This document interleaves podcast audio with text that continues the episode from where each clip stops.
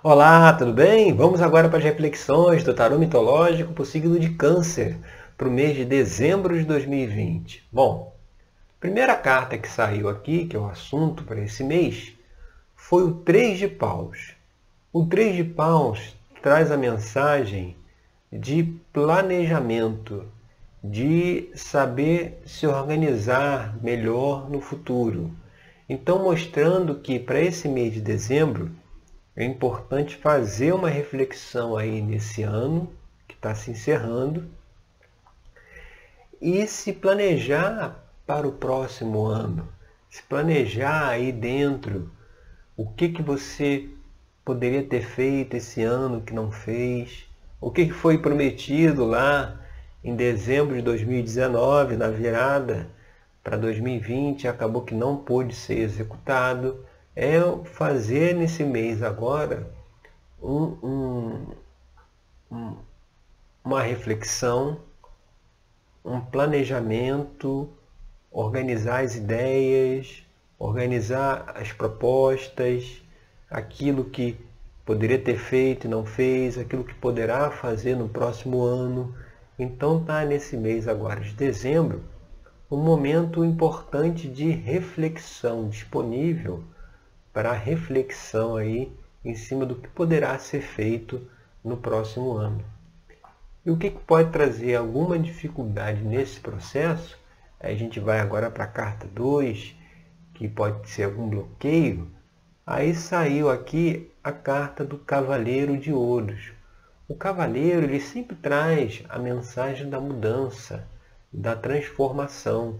E aqui o Cavaleiro de Ouros ele traz uma necessidade de mudança aí na nossa vida material, no nosso dia a dia. Então, o que que no seu cotidiano, nas suas atividades diárias, seja com você mesmo, seja dentro da família, seja no trabalho, o que que pode mudar? O que que precisa mudar? O que que precisa ser diferente? Né? Até por isso vem o 3 aqui antes, porque a dificuldade desse planejamento seja de fazer essa reflexão, de olhar realmente o que precisa ser mudado, o que precisa ser revisto, reavaliado, transformado, para justamente fazer esse planejamento que falou aqui no início o Três de Paus. Né? É, é reconhecer aquilo que pode melhorar, sabe? A gente sempre pode melhorar, a gente sempre pode crescer, pode progredir, mas sem culpa, sabe? Sem ficar se culpando de que, poxa, não fiz isso esse ano, eu prometi lá em 31 de dezembro de 2019, acabei que não fiz e tal, não sei o que, eu sempre prometo e não cumpro. Se sempre promete e não cumpre, tem então algumas questões aí que precisam ser avaliadas. E lá na terapia tarológica é exatamente isso que a gente faz. A gente utiliza o tarô dentro de um trabalho terapêutico para poder trazer essas questões aí, esses sabotadores ocultos que as cartas do tarô, do tarô mostram abertamente quem são, para justamente a pessoa saber aquilo que ela precisa mudar e o que ela precisa é, transformar. Mas é, é importante saber que, apesar de, de, de não ter feito determinadas coisas até agora, a gente pode começar agora e fazer uma nova linha do futuro aí para 2021. Ou seja, não dá para ficar muito se lamentando naquilo que não foi feito. É preciso realmente é, é, é fazer, sabe? É preciso realmente refletir, se organizar, olhar aquilo que poderia ter sido feito e não foi feito e traçar aí os planos, os objetivos para que possa realizar no próximo ano. E seguindo agora para a próxima carta, o que está aparente aí na questão? Aí saiu aqui a carta da Lua. É interessante que nessa abertura dos signos, agora de dezembro, o 3 de paus e a carta da lua estão saindo bastante, sabe? Para mais de um signo está saindo essa carta. Dependendo da abertura, as interpretações são diferentes, mas a energia que está atuando é a mesma. Aqui nessa abertura aqui de câncer, A lua aqui tra traz como aqui como aparente, ela traz justamente essa questão da necessidade desse aprofundamento, a necessidade de fazer essa reflexão, fazer essa análise. A lua está muito ligada ao inconsciente, mas o inconsciente mais profundo. Então, saber identificar as crenças limitantes, a, a visão de mundo distorcida, né? o que, que a gente acredita, a nossa vida ela é um reflexo das nossas crenças. Tudo aquilo que acontece na nossa vida está perfeitamente alinhado com tudo aquilo que a gente acredita. Tem gente que acredita que a vida é um sofrimento, é uma luta, é uma batalha. A pessoa vai lá para a rede social e diz que é uma guerreira, é um guerreiro, quando na verdade não é assim que as coisas são. Né? O Criador não criaria um universo, um planeta, para que as pessoas viessem aqui para guerrear e descansar no próximo plano, né? Depois da morte você descansa, o descanso eterno, como se fala. Então, é importante rever aqui na carta da Lua, rever a, a visão de mundo, as crenças, como é que você sabe quais são, qual, como é que você tem a ideia, né? De quais são as visões, as crenças de uma pessoa. É pela vida dela é pelo dia a dia dela. O que acontece no dia a dia é um reflexo líquido e certo das crenças. E é um trabalho que a própria pessoa tem que fazer, é aquele, aquela conscientização que a própria pessoa tem que chegar. Né? No trabalho terapêutico, a gente orienta, a gente né, sugere, vê o que, que as cartas do tarot estão trazendo e diz, olha, vai por aqui, vai por aqui, analisa isso, analisa aquilo, reflete em cima dessa questão. Isso tudo dá para a gente orientar. Agora, a própria reflexão é a pessoa que tem que fazer. Né? Muitas vezes, por isso que o trabalho de terapeuta é, tem, não é fácil, né? porque você vê né, o, o que a pessoa está se negando a ver, você vê o que está constantemente saindo nas aberturas para aquela pessoa né, que está fazendo aí a terapia e a pessoa não, não aceita aquilo, sabe? Ela não resolve trabalhar aquela questão, ela fica lutando para encontrar uma outra forma de fazer as coisas sem ter que olhar aquela questão que a gente está trazendo. Então a gente tem que ter uma, uma um tato muito grande e uma tranquilidade para é, não querer chegar para a pessoa e falar, olha, é isso aqui que você não quer ver, é isso aqui que tem que fazer, porque é, é, a pessoa tem que chegar nessa conclusão por conta própria. Você vai direcionando, você vai mostrando, você vai sugerindo, mas aquele negócio diz assim, é, realmente, é, isso aí eu preciso mudar, é realmente isso aí é uma coisa que já não dá mais para continuar. É a própria pessoa que tem que fazer essa reflexão. Né? Então é, é, o convite aqui que a Lua traz agora para o mês de, de dezembro.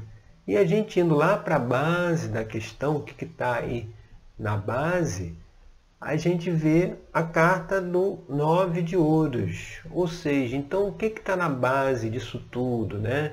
Desse planejamento, nessas mudanças aí no dia a dia, essa autorreflexão, é um, um, um sentido, uma necessidade de independência, de autossuficiência. Nove de ouros é uma carta que traz aqui a mensagem da autossuficiência, ou seja, você próprio se basta, você não depende de ninguém. Você é dono do seu caminho, você é dona do seu caminho, da sua, da sua vida, né? As pessoas que vierem, elas vêm para somar, para colaborar e não para resolver. Ninguém virá para resolver o problema, os nossos problemas. Nossos problemas, quem resolve somos, somos nós mesmos. Até por conta disso que a gente estava falando agora. Quando a pessoa se conscientiza que realmente ela precisa mudar certo comportamento,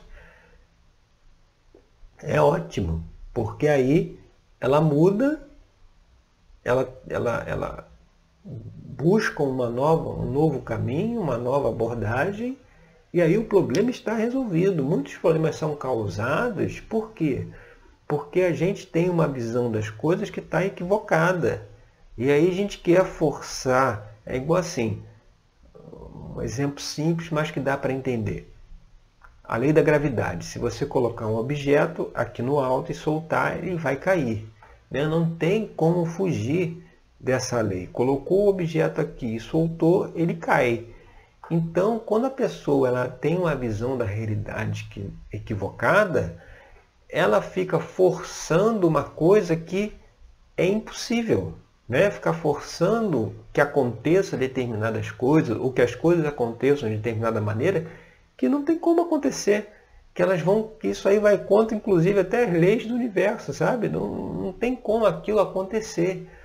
Por isso que é preciso fazer esse trabalho de autoconhecimento justamente para descobrir o que, que é que eu quero que aconteça, mas é impossível de acontecer. Que não tem como, eu tenho que largar isso para lá, eu tenho que focar em outra coisa, porque por esse caminho não dá para ir. Então essa é uma das reflexões que se faz dentro aí do trabalho terapêutico, é justamente para poder é, entender que Quanto mais nós conseguimos nos conhecer, perceber quais são as visões de mundo que a gente tem, né? muitas vezes trazido por nossos ancestrais, né? tem muita energia ancestral em atuação, é uma coisa que, uma visão de mundo que eles tinham, isso foi passando, ninguém questionou na cadeia hereditária, ninguém questionou isso, então ficar repetindo um padrão aí ancestral dentro da família, isso a gente consegue identificar com, a, com, a, com o auxílio do tarô. Então, assim, é importante ter essa reflexão justamente para poder é, é, entender aonde que nós mesmos estamos criando as dificuldades que nós temos. Né? E com uma influência do passado, algo que deva ser deixado aí de lado, a gente vai agora para a carta da posição 5, que é a sacerdotisa. A sacerdotisa, aqui como influências do passado, ela mostra o que? Ela mostra a, a dependência.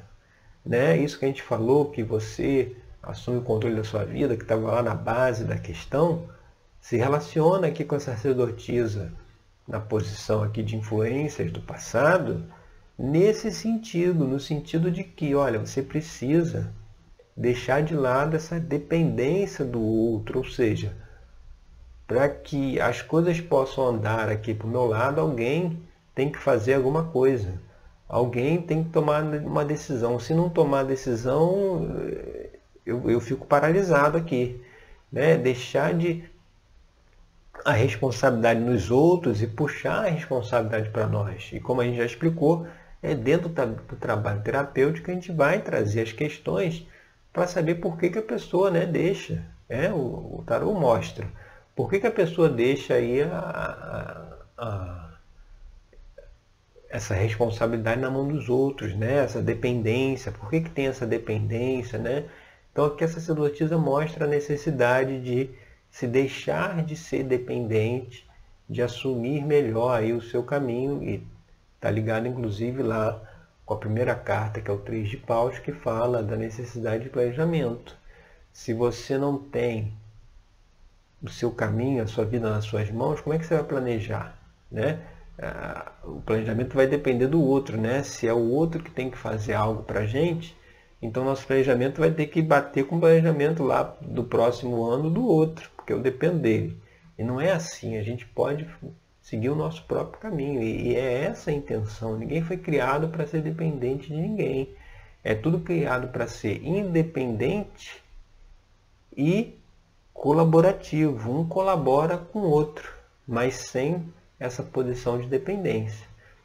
E a gente indo agora para influências do futuro, o que, que viria aí, né? Depois de todas, todas essas reflexões, a gente vê a carta do mundo. Olha, o mundo é o último arcano maior, né? É aquele que encerra a jornada aí do louco. Então a carta do mundo, aqui como influência do futuro, mostra exatamente isso de você, é, aquele negócio de aterrar, sabe? De você encarnar, de você assumir aí essa experiência aqui no planeta, nessa dimensão aqui. Então a Carta do Mundo mostra isso. Se você faz todo esse trabalho que a gente está falando, como influência do futuro vem é, é, é, essa possibilidade de esse total controle, né, esse total é, domínio da própria vida, né, esse, esse total responsabilidade pelo seu caminho, né, pelaquilo que, que pela sua vida financeira, afetiva, familiar, profissional, pessoal, tudo, tudo você está tá integrado aqui, tudo está dentro aqui dessa desse círculo que envolve o mundo, ou seja, mostrando que é preciso fazer essas reflexões que a gente está dizendo justamente para que tenha mais os pés no chão, para que tenha mais um contato com a realidade. Né? É isso que a gente estava falando. Não pode se contra as leis do universo, não pode se contra a realidade. Então é preciso ter esse encontro aí com a realidade. E a gente seguindo aqui para a próxima carta, que é aquela que é uma posição futura em relação à carta 1, a carta 1 foi o 3 de paus. Uma posição futura é a carta do Hierofonte. Hierofonte quem é? É aquele que é o sábio, é aquele que detém o conhecimento, mostrando o quê? Que esse planejamento aí proposto lá pelo, pelo 3 de paus, no início, vai necessitar que você faça realmente esse trabalho de autoconhecimento, de autoexploração. Você vê que o Eufonte está dentro de uma caverna aqui, mas é uma caverna iluminada. O que, que tem a ver esse simbolismo da caverna? É a gente olhar para dentro, a gente ir para dentro de nós mesmos. Mas ir com o quê? Com um pergaminho, né? Você está indo com um pergaminho nas mãos, com conhecimento, e, e o caminho lá dentro é iluminado. Ou seja, você fazer esse, essa reflexão, essa autoexploração com conhecimento, entendendo, entendeu como é que o universo funciona, entendeu as crenças limitantes que tem, a visão distorcida do mundo, entendeu, percebeu qual é o seu propósito de vida, né? Que é, tudo isso está dentro da proposta lá na terapia tarológica. Você entendeu tudo isso? Então beleza. Agora você pode fazer esse trabalho aí de autoinvestigação, porque agora você tem conhecimento. Não dá para fazer isso de qualquer jeito. Né? Tem pessoas que cometem um grande equívoco de se utilizar de substâncias psicotrópicas né? para abrir a percepção extrasensorial, né? aqueles chás que tem, para poder ver aí o lado espiritual, ver.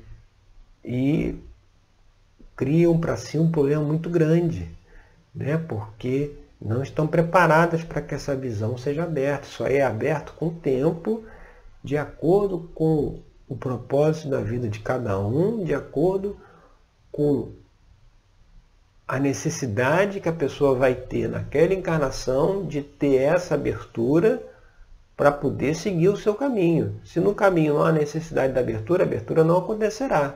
A pessoa pode forçar essa abertura, e alguns infelizmente fazem isso, forçar isso através desses chás que tem por aí, e não é ideal, sabe? É, é perigoso, porque se a pessoa também está muito dentro de uma energia negativa, quando abrir, o que ela vai ver não vai ser muito positivo não, e pode causar problemas. Então é preciso investigar, é preciso ter conhecimento, talvez inclusive aí dentro desse planejamento para o próximo ano esteja aí o estudo, né? A, a, a, proposta de se estudar alguma coisa, né? se estudar mais sobre a nossa realidade, sobre a nossa vida, sobre o porquê da nossa existência, as três perguntas fundamentais da onde eu vim, o que, que eu faço aqui para onde eu vou depois daqui. Isso são coisas que as pessoas deixam empurra com a barriga, né? Isso aí não é importante. E não adianta, lá na frente, alguma hora essas questões vão bater a porta, né? Então, quanto mais cedo a gente souber disso, quanto mais cedo a gente fizer essa reflexão, melhor. E aí, seguindo agora para a próxima carta, para a carta da posição 8 aqui, que é o ambiente externo, a gente vê a carta da do seis de copas. O seis de copas ela fala do equilíbrio emocional. E é o equilíbrio emocional pelo, pelo, pela percepção, pelo sentimento. Ou seja, mostrando que, seguindo esse caminho que a gente está propondo aqui, é possível se equilibrar, se harmonizar, o ambiente está disponível aí para fazer esse equilíbrio, essa harmonização, mas aí vai ser preciso fazer esse questionamento. A gente precisa se questionar o tempo todo, a gente não se questiona. A nossa visão de mundo, aquilo que a gente acredita, a gente segue aquilo ali até o final. A gente não muda, apesar das pessoas dizerem, né, apontarem que a gente poderia mudar, né, tem certas pessoas que falam, eu sou assim, vou morrer assim. Essa então a dificuldade é muito maior, porque ela já tem ali mais que evidente o alerta que precisa mudar, que precisa rever alguns conceitos e ela se nega a ver. E essa tranquilidade aqui, nessa serenidade, esse equilíbrio dos seis de copas, ele vem justamente aí dessa percepção. E a gente seguindo agora para a próxima carta, que é esperanças e temores, né, nesse processo, a gente vê aqui a carta do três de copas. O três de copas é a celebração aqui do casamento de, de Eros e Psique, né? mostrando que se entrar por esse caminho né, que a gente está colocando aqui, fazer reflexão, vai haver uma. Assim como lá na Carta do Mundo, né? Aqui o Três de Copa ele, ele, ele traz aqui. Eros é representado pelo Deus, né? o Deus Eros. Psique é uma representante da nossa mente, da nossa consciência. Se tem um casamento de Eros e Psique, é o casamento da sua consciência com o divino, a sua percepção do divino. E aqui, no Três de Copas, aqui na jornada, a Psique, você pode perceber que ela está de costas para Eros, né? Ela casa com Eros, mas ela não sabe quem ele é. Então, mostrando que talvez aí um dos assuntos que precisa ser explorado é realmente qual é a verdadeira natureza de Deus, né? É exatamente isso que é pregado por algumas religiões ou a coisa é diferente, né? Essa, isso aí tem que ser questionado. Essa visão do Deus punitivo já passou da hora de ser é, superada. E, inclusive, a missão do Mestre Jesus aqui foi mostrar exatamente isso.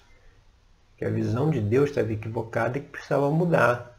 E como não aceitaram isso, né, fizeram de tudo para eliminá-lo, para que ele não, não, não mais propagasse a verdade, porque isso aí estava atrapalhando, sobretudo a classe religiosa da época, que foi quem é, se organizou para que ele fosse crucificado. Então, por que isso? Porque ele incomodava. Ele não se sacrificou, ele não foi crucificado para pagar o pecado de ninguém. Essa é mais uma visão distorcida da realidade.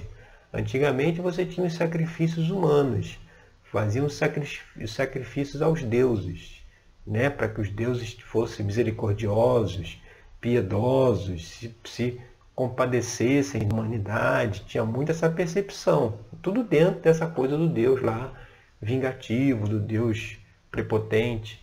E aí vem Jesus, né, traz a mensagem e você vê que já modificaram a coisa, já mexeram na coisa para parecer que a crucificação dele ele, foi sacrificado para que pudesse salvar né, a humanidade, pudesse espiar os pecados da humanidade. Né? É a mesma história, por isso que a gente fala visão de mundo, crenças, é a mesma historinha de antes, de que você tem um Deus que você precisa sacrificar alguma coisa para ele, para que ele possa te atender. Ou seja, a humanidade vai lá, sacrifica Jesus e aí a humanidade foi salva. Os pecados foram todos espiados nele e aí está tudo certo. Quando a crucificação dele foi única e exclusivamente porque ele precisava. Ele incomodava as classes religiosas da época com a sua mensagem de libertação e ele precisava ser eliminado. Se, for, se fosse hoje em dia, faria lá igual como fizeram com Gandhi, com, com, com Martin Luther King, dar um tiro e pronto. Entendeu? Naquela época não tinha arma, então utilizou-se desse expediente da crucificação, até por conta de toda a, a, a, o ambiente da época, da época de Páscoa, né? Tudo, tudo, tudo que estava envolvido ali souberam manipular isso muito bem para que ele fosse eliminado e a mensagem dele não seguisse adiante, mas por azar dele seguiu, né? Então é entender que essa visão também que Jesus morreu para nos salvar. Ninguém precisa ser salvo.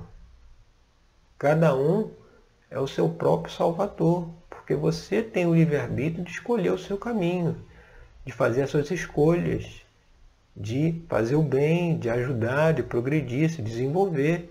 Então precisa que alguém te salve. Quem vai salvar é você próprio. E quem vai castigar é você também. Né? Essa autorresponsabilidade é um conceito também que já passou da hora das pessoas terem, ainda tem muito a vitimização. Por isso que Deus tem que ser essa figura que castiga, né? Porque aí eu estou sofrendo o castigo divino. Por isso tem aquelas expressões que eu atirei pedra na cruz, porque aí, né, qual é que quer dizer isso? Você atirou pedra lá, e aí por isso que você está sofrendo, né? Que Deus está castigando que você jogou pedra lá no filho dele. Né? é, é castigo divino, é quando a pessoa tem tantos problemas que ela fala assim, que mal que eu fiz a Deus para estar tá passando por isso.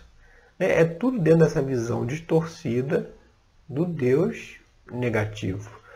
Quando na realidade não é que mal que eu fiz a Deus para passar por isso. É o que, que eu estou fazendo de errado que, como consequência, como manifestação no meu dia a dia, é isso. É essa questão que tem que ser avaliada. Porque o que, que faz? Joga para cima, né? Joga lá a culpa no divino e aí por isso que os problemas não têm solução. Porque se, se o erro está aqui comigo, eu estou jogando o erro com uma pessoa que não tem nada a ver com a história. E, e, aí eu continuo errando do mesmo jeito, né? Por isso que como a gente falou hoje, agora aqui, né? Precisa ter uma reflexão aí sobre essas crenças, né? Sobretudo sobre a natureza do divino. E a gente indo agora para a última carta, aqui o fechamento dessa abertura de câncer, a gente vê a carta do Cavaleiro de Espadas. E o Cavaleiro de Espadas, ele traz uma mudança, né? Ele traz uma transformação. E como ele é um naipe aqui de espadas, é uma transformação da mente. Então, para fechar, o que, que a gente diria? Que seguindo por esse caminho, já vai começar o próximo ano transformando, mudando essas crenças, essa visão de mundo, que vai ajudar a ter um ano novo aí muito mais próspero, muito mais equilibrado, muito mais favorável, porque tem essa energia da mudança do Cavaleiro de Espadas disponível para quê? Para transformar, para tirar essas crenças e substituir pelas crenças verdadeiras de como a coisa realmente funciona. E isso aí é muito importante, tá certo? Então essas são as reflexões agora para o signo de Câncer, por mês de dezembro de 2020. Eu agradeço pela sua companhia e até o nosso próximo encontro. Até lá!